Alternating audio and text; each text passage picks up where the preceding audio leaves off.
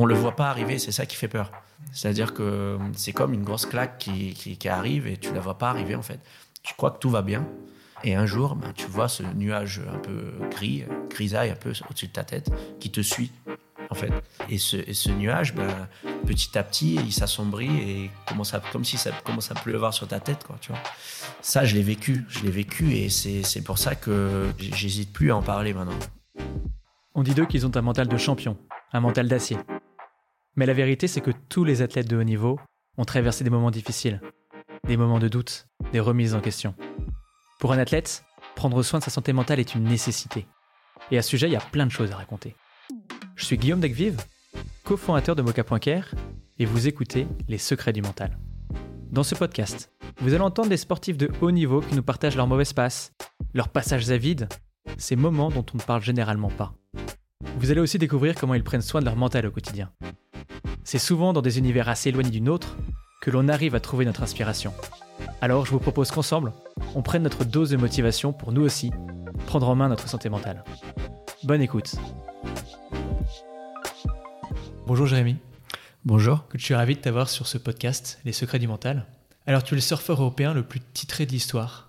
Tu as voyagé dans le monde entier pour remporter les plus grandes compétitions de surf. Tu as mis un, terme à ta carrière professionnelle après les JO de Tokyo en 2021. Mais tu n'as pas pour autant rangé ta planche, car pas plus tard que la semaine dernière, euh, tu as participé et gagné euh, le festival Quicksilver à Osgore. Donc euh, bravo déjà, c'est quelques jours à peine. Et il y a un documentaire sur la santé mentale des athlètes de haut niveau qui s'appelle Strong, plus fort que fragile, qui va sortir ce soir en avant-première. Il y a cinq athlètes qui y témoignent. Camille Lacour, Isora Atibus, qu'on a eu la chance d'avoir tous les deux sur ce podcast, et également toi, et donc on est d'autant plus ravis de, pouvoir aborder ce sujet avec toi qui, on le sait, te, tient à cœur. Euh, et dans ce documentaire, tu parles notamment sans concession de ta dépression. C'est un sujet qu'on aimerait pouvoir aborder aujourd'hui, euh, si, tu, es d'accord. Donc on aura l'occasion de, revenir sur le témoignage que tu partages dans ce documentaire. Mais avant cela, est-ce que tu peux commencer par te présenter? Alors je m'appelle Jérémy Flores, euh, je suis né à La Réunion, surfeur professionnel depuis très très longtemps. Je suis papa d'une fille et d'un petit garçon. Toute ma vie, ça a été le surf. Toute ma vie, ça a été, euh, ça a été les vagues, l'océan, le Pacifique, les montagnes. Du coup, là, euh, j'ai arrêté, j'ai arrêté le tour il y, a, il y a à peu près trois ans. Euh, j'ai eu une vie très, très intense depuis très, très jeune. Et là, je peux commencer à penser à autre chose. mes priorités sont bien différentes. Je pense, à, je pense surtout à ma famille. Du coup, j'ai vraiment, euh, voilà, c'est une des raisons pour lesquelles j'ai vraiment arrêté un peu aussi pour avoir, euh, pour changer un peu euh, ce mode de vie et me consacrer à, à 100% à ma famille. Et est-ce que tu peux nous dire pourquoi tu as accepté de parler de santé mentale aujourd'hui? Les hauts, les bas d'un sportif de haut niveau, c'est vrai que c'est un sujet qui est quand même très tabou. Et moi, le premier. moi, ça fait, c'est un sujet qui me tient à cœur. Ça fait très très longtemps que, que moi je, je galère en parlant voilà du mental. Euh, sauf que j'ai jamais vraiment osé en parler. J'ai jamais voulu en parler parce que ça a toujours été signe de faiblesse pour moi. Surtout quand on est sportif de haut niveau et qu'on veut toujours gagner. On surfe contre des autres surfeurs, du coup c'est toujours des, man on man, on veut toujours gagner. Euh, c'est, on peut pas montrer de la faiblesse parce que sinon on se fait bouffer tout simplement. Du coup, toute ma vie, j'ai toujours été euh, très sensible à ça. J'ai toujours été un peu connu pour quelqu'un de caractériel, quelqu'un de très rebelle, très compétitif. Alors qu'en fait, euh, c'est vrai que derrière, euh, il y a ce côté un peu plus très sensible même. Et ça, a toujours été un peu une facette cachée. Ce qui est marrant, c'est que, en fait, à la base, je me suis dit, ah, j'aimerais bien en parler parce que ça va aider beaucoup de gens. je pense que ça, va, ça peut vraiment aider beaucoup de gens. Mais en fait, en disant ça, en fait, en parlant, en fait, je me suis rendu compte que ça m'aidait déjà moi-même en premier. J'ai déjà vu plein de psychologues, euh, psychologues du sport, spécialistes mental, et pour être honnête, j'ai jamais, je me suis jamais, j'ai jamais réussi à m'ouvrir à ce sujet. Vraiment, ça a toujours été, je sais pas, j'ai jamais réussi à le faire.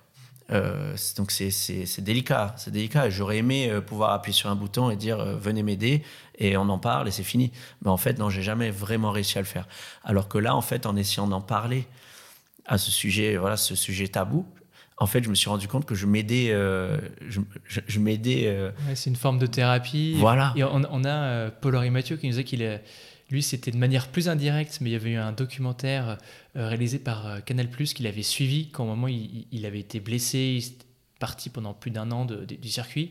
Il disait en fait, ces personnes qui me suivaient dans ma rééducation, c'était aussi une manière pour moi de faire une thérapie sur ma blessure, où est-ce que j'en suis, comment je peux me reconstruire. Et il disait que bah, c'était pas pour ça qu'il le faisait, mais qu'en fait, ça l'avait aidé d'un point de vue mental à remonter la pente. Ah ouais, ouais, complètement. Ça, ça aide. En fait, euh, toute ma vie, c'était euh, gagner, gagner, des sacrifices, m'entraîner, entraînement, entraînement. J'ai pas une, une enfance euh, normale. Euh, Bah, ju- justement, je, voudrais qu'on y revienne. Ça te va sur, sur ton enfance euh, Parce que, comme tu l'as dit, tu n'as pas une enfance normale. Moi, j'ai noté des choses assez incroyables quand même. C'est ta première compétition, tu l'as fait à 9 ans. 9 ans, c'est quand même extrêmement jeune. Tu t'es fait repérer directement par euh, euh, Pierre Agnès, qui représentait Quicksilver à l'époque, qui t'a un peu pris sous son, aile et tu as même dit d'ailleurs que c'était devenu un deuxième père pour toi. Tu as intégré l'équipe de France à 12 ans. 12 ans, c'est- dément. Et après, tu étais le, le plus jeune surfeur de l'histoire à intégrer l'élite mondiale à 17 ans. Donc toi, en fait, déjà à 17 ans, ça fait déjà 8 ans finalement que tu es un peu sous le feu des projecteurs, euh, qui s'intensifie au fur et à mesure. Euh, L'étoile montante du surf, un Français en plus sur un sport qui est extrêmement anglo-saxon. Euh, tu, viens, tu viens de la Réunion de Madagascar et, tout le monde se dit c'est qui cette pépite Donc j'imagine que ça vient avec une certaine pression et c'était la question que je voulais te poser. C'est le fait d'avoir vécu cette période où tu montes de plus en plus, tu l'as vécu avec l'insouciance de la jeunesse? Ou avec une pression qui se fait de plus en plus importante Alors, c'est un peu les deux, pour être honnête, parce que j'aimais cette pression, dans un sens, parce que j'étais un compétiteur euh, acharné et que je voulais vraiment gagner. Et euh, comme, euh, comme tu le dis, en fait, dans un milieu très anglo-saxon, je voulais prouver qu'un Français pouvait réussir à faire des grandes choses dans, dans ce sport, dans, dans le surf. Et après, je me suis dit, voilà, je vais, ça va être dur, mais je, voulais, je, veux prouver que moi, en tant que petit Français euh, de la Réunion, d'une île euh, voilà, très très loin, je voulais prouver que je pouvais rivaliser avec toutes ces grandes nations du surf. Du coup, c'était, j'aimais ça, j'aimais cette pression. Mais en même temps, il y avait aussi ce. Ensuite, il y a beaucoup de gens qui ont commencé à croire en moi. Voilà, je vais être Jérémy Flores, le futur champion du monde, futur Kelly Slater, tout ça, tout le monde disait des choses comme ça. Juste pour t'arrêter deux secondes, pour ceux qui connaissent pas, euh, Kelly Slater connaissent pas bien le, le monde du surf, Kelly Slater c'est le Michael Jordan du surf. Voilà. c'est le Maradona du surf. C'est ça, tout simplement. C'est la légende, c'est le roi du surf. Je- Il y aura per- personne euh, fera mieux que lui. euh. Et moi, j'ai eu la chance d'être du coup dans- de faire partie du team Quicksilver et de pouvoir voyager avec ces légendes-là. Du coup, c'était un avantage et en même temps, euh, ben, beaucoup de gens en parlaient. Et du coup, voilà, il y avait cette pression. Donc, j'aurais pu péter un câble très vite. La- L'avantage, c'est que j'ai eu quand même un entourage qui était, qui était très fort, très soudé. Euh, j'ai eu, euh, comme, euh, comme tu dis, j'avais Pierre Agnès, qui est euh, mon père. Voilà, j'avais un entourage très fort. Et j'avais surtout un caractère très fort aussi. Donc, euh, C'est-à-dire? je détestais perdre. Pour moi, c'était que le succès, gagner, gagner, et j'avais pas le droit de perdre. Mais euh, déjà à l'âge de 12-13 ans, quand je perdais, euh, j'acceptais pas la défaite. Je passais mais vraiment des, des journées entières dans, dans le noir à pas accepter la défaite, à pleurer ou à me, me taper, de, taper sur la tête. Enfin, je veux dire, c'était pour moi, c'était pas pas possible de perdre. Du coup, j'avais déjà ça en moi. C'était maladif, quoi. Euh, Parce qu'une rage, une rage. c'était vraiment une rage, mais une rage sainte. C'est-à-dire que c'était pas quelque chose. Moi, j'ai eu une enfance incroyable. Moi, mes parents m'ont m'ont donné tout l'amour du monde. Euh, j'ai grandi. Je suis né à la Réunion, qui est une île paradisiaque. Ensuite, j'ai grandi à Madagascar, qui est une autre île paradisiaque. On a vécu très euh, très simplement. Euh, on, vient d'un milieu très modeste, mais vraiment avec tout l'amour de ma, famille. Du coup, il n'y avait pas de hargne ou de rage qu'on peut voir peut-être dans d'autres sports, dans, d'autres sportifs. Euh, moi, c'était vraiment, je voulais vraiment gagner. Et j'avais toujours que ce truc-là en moi où il fallait toujours que je montre que je peux être meilleur que qu'un tel, et meilleur, et meilleur, et meilleur, tout ça. Et assez vite, même en 2007, tu vas, tu vas battre pour la première fois euh, ton idole, donc euh, Slater. Donc directement, hop, c'est- c'était sous le feu des projecteurs, ça y est, euh, Jérémy Flores, euh, il, il bat le- son propre idole, enfin l'icône du surf. Est-ce que tu peux nous raconter un peu tes, tes émotions quand tu vas le battre? Ouais, grosse émotion parce qu'en plus c'était euh, voilà, enfin pour être honnête, je m'attendais pas à rentrer sur le tour dans l'élite mondiale à 17 ans quoi. Euh, je savais que c'était mon objectif, je savais que je voulais être le meilleur, mais de là à intégrer l'élite mondiale à 17 ans, euh, ça allait beaucoup, plus loin que ce que je pensais, ce que j'imaginais. Ça, c'est pour être tout honnête. Moi, je m'attendais à vraiment faire les choses bien, arriver vers la vingtaine et essayer de prendre de l'expérience pour pouvoir ensuite être prêt. Sauf que je me suis qualifié à 17 ans et euh, je m'y attendais pas beaucoup, pas, pas, du tout même. Euh, j'étais une crevette, physiquement j'étais vraiment un tout petit gabarit comparé aux autres qui étaient quand même, quand même des, des, sacrés gabarits, euh, des sacrées masses physiquement. Du coup, ça, ça a été autre chose aussi. Quand je me suis euh, qualifié dans, dans l'élite, je voulais prouver que j'étais capable de rivaliser avec les meilleurs. Sauf que quand je suis arrivé dans l'élite, j'étais impressionné, mais vraiment impressionné, sauf que je voulais jamais le montrer. Mm. Genre pour moi, c'était un signe de faiblesse de montrer que c'était mes idoles. Du coup, j'étais limite, limite une tête de con, quoi, pour être honnête. hein. Genre vraiment, ce qu'on voit, les, les, les, les anciens hein, à l'époque disaient que Jérémy était, j'étais pas agréable du tout. Qu'est-ce que tu allais faire T'allais, Alors euh, moi, j'avais, j'en avais rien à fiche, et les mecs, j'ai regardé dans les yeux en mode euh, quoi, qu'est-ce que t'as? Un peu provocateur. provocateur, j'avais peur de rien. La réalité, c'est qu'à l'intérieur, j'étais impressionné. Mais vraiment, genre, pour moi, j'avais des posters de tous ces mecs dans ma chambre toute ma vie, mais je pouvais pas le montrer parce que c'était signe de faiblesse. Voilà, je voulais vraiment montrer que, que à 17 ans, je pouvais faire des choses que les autres pouvaient pas le faire. Du coup, ça, c'était un peu, voilà, c'était comme je suis, je suis né comme ça, c'était un peu dans mes gènes, et, euh, mais j'étais vraiment impressionné. Donc de là, euh, je, je commence à être sur le tour et je back Elite dans ma première année dans l'élite mondiale. Et c'était, euh, j'étais, ouah, c'était un choc. hein. C'était un choc, mais même avec ce choc, même impressionné, pour moi, c'était normal, quoi. Je me suis dit, ouais, et alors ouais, bah, c'est, un peu comme ça que je suis et, et je, peux, je me suis entraîné pour, alors qu'en fait, en réalité, à l'intérieur, je me cachais et euh, j'étais, j'étais, je m'attendais pas du tout à ça. C'était beaucoup plus que ce que j'espérais. Mais ça, c'était un peu, voilà, c'était mon caractère. Et, et là, toi, donc, tu as une enfance, comme tu as dit donc, euh, au tout début, qui est, qui est pas normale. Est-ce que tu t'es senti parfois un peu en décalage tu vois, avec d'autres jeunes? Tu as évolué avec des personnes qui avaient euh, 10 ans, 20 ans, voire plus? Que toi. Tu n'as pas été à l'école Très peu, tu as reçu les, cours à la maison, euh, tu as eu quelques cours, euh, des profs qui sont déplacés dans ton village, euh, Ifati, euh, si je me souviens bien. C'est une enfance hyper particulière. Ouais, c'est une très particulière. C'est pas toujours facile en fait, parce que je me rendais pas compte, j'étais tellement à fond. Mais c'est vrai qu'il y a eu des périodes à l'âge de 15 ans, 16 ans, où tous les gamins, voilà, ils font leur- ce que tous les adolescents font, c'est-à-dire euh, des premières fêtes, euh, tout ça, euh, toutes les conneries qu'on peut faire à, cet âge-là. Alors que moi, non, en fait, j'ai pas vraiment pro- J'en ai profité un peu, mais beaucoup moins que les autres, quoi. Parce que j'étais à fond dans ce que, à fond dans le succès, à fond dans ma réussite. Et j'avais pas le temps pour ça. Du coup, c'était spécial. En fait, c'est là, vers 22, 23 ans, où je suis rentré un peu dans un genre de, de burn-out, en fait. J'ai fait des choses que j'avais pas pu faire à cet âge-là, à une adolescence. Ben, j'ai commencé à le faire à voilà, 21, 22, 23. Et là, pour le coup, là, j'ai, j'ai, j'ai dépassé les bords plusieurs, plusieurs fois, quoi. Et, et ça me fait penser à cet article euh, qui, est, euh, qui était partagé par Ambrose Stories, ou un article assez fort euh, que je recommande à tous ceux qui nous écoutent de, de lire, parce qu'il est très beau, sincèrement. Et qui comment tu parles de ta dépression dans cet article, et tu commences par cette phrase qui est J'ai découvert qu'on pouvait se noyer en dehors de l'eau. Très beau, très fort. Ouais, en fait, je m'en suis pas rendu compte, vraiment, parce que j'étais tellement euh, aveuglé par la réussite, en fait, le succès, qu'en fait, euh, il y a un moment donné où, en fait, j'ai fait euh, clairement un genre de burn-out. Je sais même pas ce que c'était à l'époque, mais bon, euh, burn-out slash dépression slash pétage de câble, j'en savais, je savais pas ce que c'était. Je savais pas qui étaient mes vrais amis, je savais pas sur qui compter, alors que, comme j'ai dit, j'avais un super entourage, mais en fait, j'ai commencé à me noyer un peu dans, tout ça, à me perdre. Ça me faisait ni chaud ni froid de gagner ou perdre. Euh, et là, je me suis perdu. Euh, J'ai fait des choses euh, que, à l'époque, on, voilà, les fêtes, a, pu, dormir pendant des jours, à faire des trucs, voilà, parce que il y a aussi ce côté-là où en fait j'ai redécouvert un peu ben, cette vie un peu de rockstar. J'étais invité partout, j'étais tapis rouge partout où j'allais. J'ai vraiment eu une vie de, de dingue, quoi. Et euh, en fait, je commençais à culpabiliser en disant, en fait, je me suis retourné à droite, à gauche, je me disais, mais en fait, qui sont mes vrais proches, qui sont mes vrais amis, Euh, même ma famille, je les vois plus, je, je, me rends en fait, je m'en suis pas rendu compte. Genre, j'appelais plus mes, mes parents, j'appelais plus ma sœur, j'appelais plus mes proches, mes potes d'enfance. Et en fait, je me suis, rend- je me suis, euh, je me suis retrouvé un peu seul, en fait.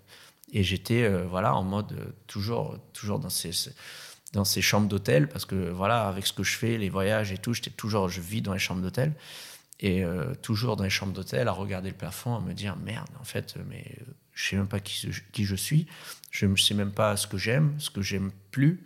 Et c'est là où je me suis rendu compte qu'il y avait quelque chose qui se passait sans le savoir vraiment. Quoi. Et tu dis même que tu as.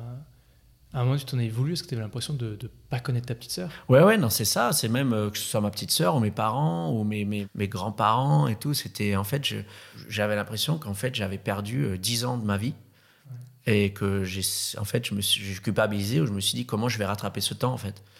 Comment je vais rattraper tout ce temps perdu où en fait eh ben, j'ai rejeté euh, toutes les vraies personnes de ma vie et j'avais honte de moi en fait et j'avais peur d'en parler parce que je savais pas s'il fallait vraiment que j'en parle ou si j'allais juste continuer et me dire ah ça ira et un jour ou l'autre euh, tout va revenir normal mais bon tu le sais pas et les semaines euh, se transforment en mois et les mois se transforment en, en années en fait et il y a un moment de l'extérieur en tout cas où on a l'impression ça a explosé, ça a été trop. C'est en Afrique du Sud où tu es en compétition, ça se passe pas comme tu veux.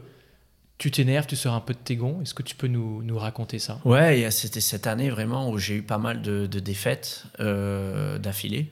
Voilà, le surf, c'est ça, c'est beaucoup de. Il y a du jugement, il y a un, gagnant, un, perdant. Ça, ressemble beaucoup au patinage artistique avec des, notes. Ça a toujours été un peu délicat à ce niveau-là. Mais moi, en plus de tout ça, en fait, ouais, j'ai pété un câble. En fait, j'ai pété un câble et j'ai commencé à insulter tout le monde. J'ai tout cassé. Je suis rentré dans la tour des juges et j'ai tout cassé. Et j'ai vraiment, j'étais très agressif. Où en fait, à ce moment-là, tu as des milliers de personnes qui sont sur la plage. Euh, et moi, j'ai commencé à, j'ai pété un câble. J'ai pété un câble. Ensuite, j'ai été banni. J'ai payé des grosses amendes pendant, pendant, pendant un moment. Et euh, je, je le méritais totalement. Mais c'est juste qu'en fait, j'ai perdu le contrôle. J'ai perdu le contrôle et j'ai euh, j'avais besoin de sortir tout ça. C'était quelque chose, ça faisait plusieurs années que, que je le gardais en moi et que je faisais genre tout allait bien, alors qu'en fait tout allait pas bien du tout. Et euh, j'ai vraiment dépassé les bords. Je me suis transformé en personne en fait que j'aimais plus du tout. C'est-à-dire que je voulais plus voulais plus parler à personne, j'envoyais chez tout le monde. Il n'y avait plus rien qui m'intéressait et en plus je n'en avais rien à fiche quoi. C'est-à-dire que même si les gens parlaient mal de moi, j'en avais rien à fiche en fait. C'était genre, euh, on parle mal de moi, bah, tant mieux. Comme ça, au moins, ben, voilà, au moins c'est réglé et les gens viendront plus me parler. C'était à ce point-là. Du coup, c'est un peu, c'est délicat, quoi, parce que j'aimais pas. J'aime pas ça parce que les gens qui me connaissent déjà savent que je suis quelqu'un de bien, mais même les gens qui me connaissent pas savent que c'est pas le vrai moi. Quoi. Et oui, tu, tu parlais d'un moment d'un trop plein de frustration emmagasinée qui finissent par ressortir. Et j'ai l'impression vraiment, c'est, en tout cas, c'est ce que je ressens moi en t'écoutant là, euh, nous raconter ça. Et dans le Strong, tu as parlé de, dépression. Est-ce qu'il y a un moment où tu as mis.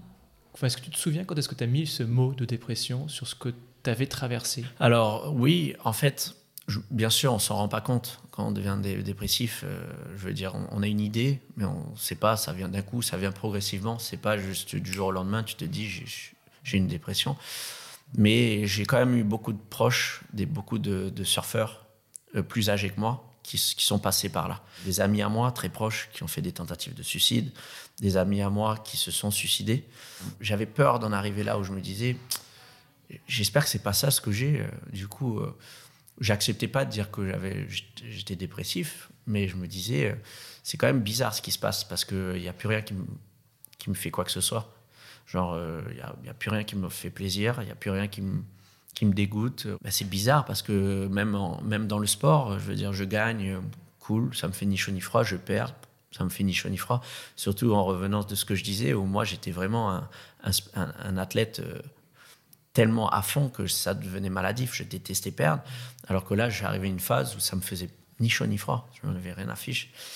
Et ça, c'était euh, ça, ça, ça arrivait d'un coup. Je, eu, je suis allé voir des psychologues, des spécialistes et ça m'a pas aidé. J'acceptais pas en fait. C'était, je me disais non, ça va aller, tranquille, ça va passer. Qu'est-ce qui n'a pas fonctionné? C'était la. Bah en fait, j'étais, pour moi, c'était, c'était, euh, j'acceptais pas en fait. Où je me disais non, moi je suis fort, moi j'ai, besoin de personne. Donc on t'avait un peu incité à aller en voir et c'était pas forcément ta démarche, c'est ça? C'est ça, et c'est, surtout une grosse preuve de faiblesse pour moi. Surtout que moi je suis voilà, je suis un compétiteur et je sais que les autres compétiteurs vont profiter de cette faiblesse pour me vaincre. Alors que moi, dans ma tête, je me suis dit non, non, surtout pas montrer mes faiblesses. Parce que sinon, c'est sûr que la prochaine épreuve, ils vont me bouffer. Du coup, moi, j'étais dans cet état d'esprit parce que j'étais encore jeune. À 24, 25, 26, c'est jeune. J'étais en plein, pour moi, j'étais encore talentueux, j'avais encore beaucoup de choses à, à prouver. J'avais des gros contrats, j'avais beaucoup de gens qui croyaient en moi, des partenaires euh, sur plusieurs années. Je me suis dit, non, c'est pas maintenant. Surtout pas montrer mes faiblesses parce que sinon, je vais me faire bouffer. Du coup, j'avais pas le droit d'en parler, j'avais pas le droit. Si, j'avais, j'ai essayé, mais j'avais pas le droit de l'accepter en fait. Et déjà, je veux te remercier de prendre la parole sur ce sujet parce que tu l'as dit, ça, concerne beaucoup de personnes. J'ai, j'ai vu que l'OMS estimait qu'à un instant T, il y avait 5% de la population mondiale qui vivait une dépression et que au cours de la vie, une personne sur cinq va être concernée. Une personne sur cinq va vivre une dépression au cours de sa vie. Donc ça veut dire que finalement, chaque famille, chaque personne va être concernée directement ou indirectement par ses proches, par la dépression. Donc déjà, je voulais te remercier à titre personnel et je pense que c'est vraiment l'objectif de ce podcast, de briser le tabou sur la santé mentale. Merci de prendre la parole sur ce sujet et de, bah oui, de, lever, faire un peu tomber le masque, de dire bah ouais, c'est, ça arrive et donc... Euh, bah voilà, je voulais juste te remercier pour ça. Non, mais c'est bien d'en parler. Et j'avoue que moi, ça fait pas longtemps que j'accepte d'en parler aussi. C'est un sujet tabou et c'est un sujet où c'est pas tout le monde qui est capable d'en parler. C'est hyper délicat. Moi, j'accepte maintenant d'en parler seulement, c'est bizarre, hein, mais seulement depuis qu'en fait j'ai des enfants. Et je pense que si j'avais pas eu d'enfants, pas sûr que j'en aurais parlé. Donc c'est pour ça que là, maintenant que j'ai eu mes enfants, en fait, ça m'a ouvert l'esprit. Je me suis dit merde, genre il y a d'autres priorités dans la vie et je pense qu'il faut il faut en parler parce que moi j'ai trop d'amis, j'ai perdu trop d'amis ou j'ai trop d'amis qui vivent en souffrance. Du coup, j'essaye vraiment d'en parler parce que ça, je, je, pense réellement que ça peut sauver des vies, premièrement, mais en plus, ça peut aussi euh, ouvrir, ouvrir l'esprit à beaucoup de personnes. Et c'est pour ça que j'ai accepté de, de, de, participer à ce documentaire, mais aussi de parler de plus en plus de tout ça parce que c'est très sérieux. Et en fait, on ne le voit pas arriver, c'est ça qui fait peur. C'est-à-dire que c'est comme une grosse claque qui, qui, arrive et tu la vois pas arriver en fait. Tu crois que tout va bien et, et un jour, ben, tu vois ce nuage un peu gris, grisaille un peu au-dessus de ta tête qui te suit en fait. Et, c'était, et, ce, et ce, nuage, ben, petit à petit, il s'assombrit et commence à, comme si ça commence à pleuvoir sur ta tête, quoi, tu vois. Et ça, c'est, euh, ça, je l'ai vécu, je l'ai vécu et c'est, c'est pour ça que, que je, j'hésite plus à en parler maintenant. Et, euh, et, grâce à ce genre de documentaire, grâce à, à ce podcast, grâce à ce qu'on ce qu'on fait, je pense que si, on, si moi, j'arrive à aider une personne qui m'écoute dans ce podcast, ben c'est une réussite. Et moi, j'avoue que moi, il y a eu des moments où je m'accrochais à, un fil. quoi. Et par contre, ben, j'ai rien lâché. J'ai rien lâché, rien lâché. Parce que je me disais que ça vaut, ça vaut le coup et parce qu'on vit qu'une fois. Quoi. Du coup, il faut s'accrocher à ce fil, à, cette, petite. Parce que je, je, peux le dire vraiment, moi, je me suis accroché à un fil plus, plus, d'une fois. Et, c'est ton père qui disait que depuis que tu avais des enfants, tu avais réussi à prendre beaucoup de recul. Et que finalement, avant, tu, tu l'as dit d'ailleurs, tu vivais pour la performance et tu t'es mis à ne plus vivre que pour ça. Finalement, tu, tu, tu vivais aussi bah, pour ta fille, euh, que tu as eu en premier. Et d'ailleurs, en 2019, tu as gagné une, une épreuve sur le tour euh, historique. Euh, euh, bah, beaucoup, beaucoup d'émotions. On se souvient de, sur la plage, tout le monde qui chante la Marseillaise. c'était, c'était très beau, c'était très fort comme moment. Donc toi, ce qui, ta reconstruction s'est passée donc par ta famille, par tes enfants, peut-être ton père. Tu disais, le, et, la passion pour ton sport finalement que tu as réussi à retrouver dans un second temps. Quoi. Ouais, mais vraiment, clairement. Du coup, avec ma femme, euh, quand on a su qu'on allait avoir un enfant, c'est comme si j'avais eu des papillons dans le ventre, comme si c'était quelque chose de nouveau. C'était un nouveau sentiment où je me suis dit, ben là, ça, c'est la vraie vie. Et peut-être que j'avais besoin de ça pour, euh, pour, avoir, pour m'en sortir, en fait. Et c'est un peu ce qui s'est passé. C'est que, c'est que quand, ma, ma petite est née, ben ça, ça a donné un sens à ma vie. alors qu'avant, j'avais voilà, je perdais un peu sans ça, sans ça la vie, le goût à la vie. Alors que là, je me suis dit, voilà, bah, c'est ça la vie. C'est ça peut-être que je recherche. Et c'est pour ça que souvent, avec ma famille en proche, je me dis, ma fille, elle m'a sûrement sauvé la vie. Quoi. Je sais pas où j'en serais. Et du, du coup, eh ben, on, a, on a réussi vraiment à, à, à, rester soudés et à faire quelque chose qui a fait que ben, après, ça, ça s'est beaucoup, beaucoup amélioré. Quoi. Et tu disais que donc, les psychologues, ça avait été compliqué pour toi, que ça n'avait pas fonctionné. Est-ce qu'aujourd'hui, c'est encore le cas Je sais qu'il y en a beaucoup qui se font aider et qui ça marche très bien avec des psychologues. Moi, pour ma part, moi, c'est ma, ma psychologue, c'était ma petite parce que j'avais tout simplement pas le choix. Parce que quand tu as ton enfant qui est dans tes bras, tu te dis, euh, tu n'as plus le choix en fait. Tu n'as plus le choix, tu peux plus penser à autre chose, tu peux plus euh, euh, lâcher, enfin baisser les bras. Tu te dis, là, bah, là c'est un vrai c'est un vrai job quoi tu vois, c'est un vrai c'est le cœur quoi c'est ton sang c'est très fort quoi. puis tu vis pour quelqu'un qu'un d'autre en fait. C'est ta vie finalement devient une vie pour un autre. Exactement, et c'est pour ça d'ailleurs que ben, on a fait on a fait deux années sur le tour avec euh, voilà à trois, mais déjà j'étais beaucoup plus euh, j'étais plus beaucoup plus serein. Du coup, mes deux dernières années sur le tour, j'étais beaucoup moins stressé, beaucoup moins à fond qu'avant, beaucoup moins je me mettais beaucoup moins la pression parce que j'avais déjà ressenti, commencé à ressentir ce, feu un peu qu'on peut avoir dans le cœur, euh, cette, cette joie où, c'était, c'était, c'était radical. Quoi. Et ensuite, euh, on a su qu'on allait avoir un deuxième enfant. Et là, j'ai décidé d'arrêter. On s'est dit, bon, voilà, là, on va donner la priorité à, 100% aux enfants. Et, euh, et, ça, c'est, pas facile tous les jours. Je pense que tous les parents peuvent, peuvent, peuvent, peuvent en parler, peuvent me comprendre. Mais euh, c'est, c'est, que, de, que, de la, l'amour. Quoi. Et aujourd'hui, tu as des mécanismes de prévention pour éviter, tu vois, de, retomber, de refaire une rechute, entre guillemets? Comment tu vas te protéger? Je, vais être honnête, hein. moi, perso, je peux pas dire que je suis guéri à 200% en mode euh, tout va bien, c'est la vie, elle est magique. Non. Je me bats tous les jours, des fois, pour ressentir encore ces petits, euh, ce petit nuage un peu, des fois, qui revient. Ça revient des fois. J'essaie de me raccrocher à ma famille, à l'essentiel, à ce que j'ai, ce qu'on a pu faire euh, pour le bien de notre famille. Tout ce que je fais maintenant, c'est pour eux. Et, euh, et, ça me fait du bien de pas penser à moi. Parce que toute ma vie, j'ai pensé à ma carrière. Toute ma vie, c'est une, genre d'égoïsme, en fait, où tu veux tellement gagner, tellement avoir du succès, que, que tu en deviens égoïste. En fait, c'est un genre d'égoïsme euh, sain, on va dire, mais tu deviens égoïste. Tout tourne autour de toi même, tout tourne autour de ta réussite. Alors que là, moi, justement, je veux plus du tout que, plus rien tourne autour de moi-même. Je veux que vraiment que mes enfants soient heureux, je veux que mes proches soient heureux, que ma femme soit heureux, que toute ma famille, tous mes proches, mes, amis soient heureux. Et, quand, et ça, ça me rend heureux. Et, dans une autre dimension, tu te tournes aussi vers les autres parce que tu as intégré le staff de l'équipe de France l'année dernière. Est-ce que tu vas parler aux athlètes de santé mentale? Oui, je pense que oui, parce que j'ai eu une carrière euh, très spéciale. J'ai eu, c'était les montagnes russes, ma carrière. J'ai eu des, très hauts, des hauts et des bas, et j'ai touché le fond comme j'ai gagné euh, les, plus grandes épreuves qu'on peut gagner dans, le surf. Du coup, je pense qu'avec cette expérience, les hauts et les bas, je pense que je peux apporter énormément. Et d'ailleurs, c'est ce qui se passe avec euh, les jeunes d'aujourd'hui en équipe de France. Je pense que c'est surtout ça, c'est ce côté mental que je peux apporter. Euh, c'est cette expérience parce que bon techniquement c'est des ils sont incroyables ils sont talentueux ils sont hyper forts. C'est pas moi qui vais leur dire fais ci fais ça dans l'eau. Mais par contre mentalement je sais que je peux apporter quelque chose que peut-être eux n'ont pas ou peut-être comprendront un jour.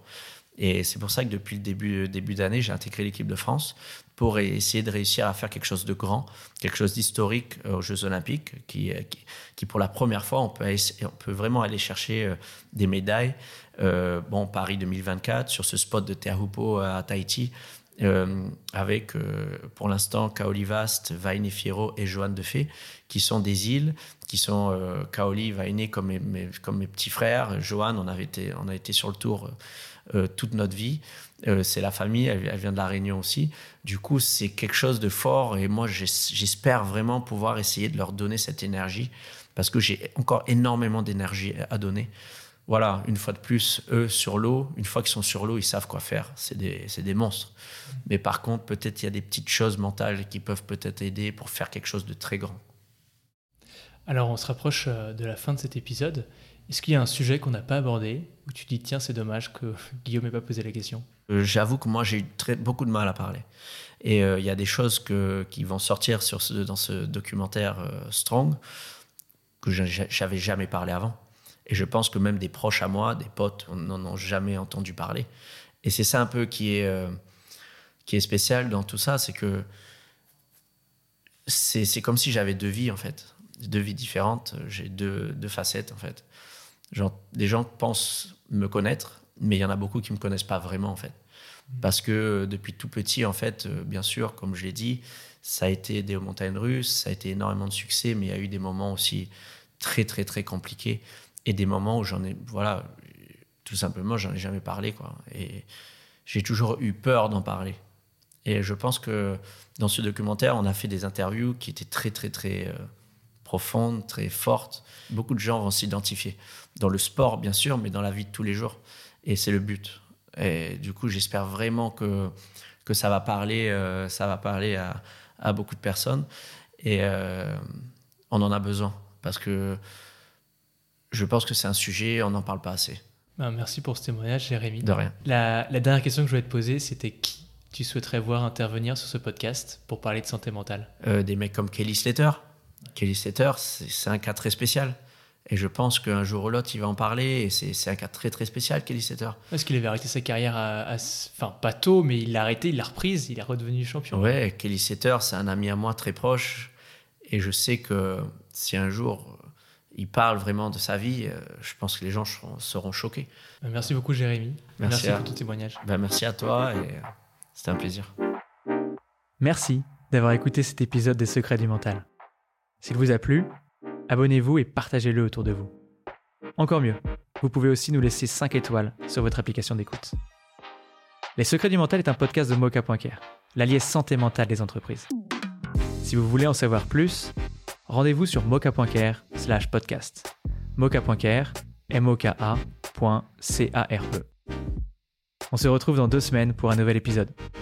Prenez soin de vous et pour de vrai. Ciao